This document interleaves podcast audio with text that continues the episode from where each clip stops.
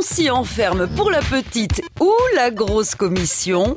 Nous passons en moyenne trois ans de notre vie aux toilettes.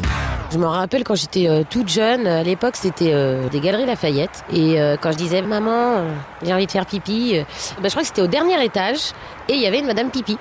1770, l'année où on s'est plus senti pisser. Je fais pipi caca partout. Je ne peux pas me retenir du tout. Il y a 3500 ans, la Cloaca Maxima, l'immense système d'égout de la Rome antique, évacue les eaux usées des latrines publiques. Elles peuvent accueillir jusqu'à 80 personnes et deviennent le lieu où les hommes d'affaires viennent négocier leurs contrats.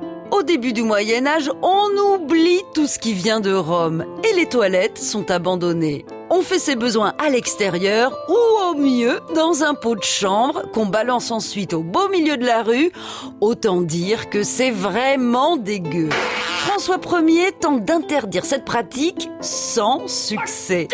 C'est l'Angleterre qui commence à s'intéresser à l'hygiène à la fin du XVIe siècle et c'est pas du luxe. C'est une révolution. J'ai passé toute la journée.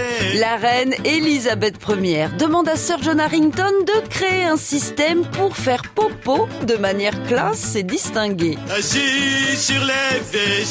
Il dessine les plans précis des toilettes modernes, mais ils vont tomber dans l'oubli et ne seront ressortis que près de deux siècles plus tard, en 1770, par Alexander Cummings. Ce sont les tout premiers water closets. Moi j'ai un truc pour que mes toilettes soient toujours propres et sentent bon la violette. Je vais chier chez mes voisins. Il y a de la musique classique, des tableaux au mur, des fleurs fraîches dans des vases. À Bryan Park, les toilettes publiques les plus chics de New York ont rouvert après trois mois de travaux qui ont coûté la bagatelle de 254 000 dollars.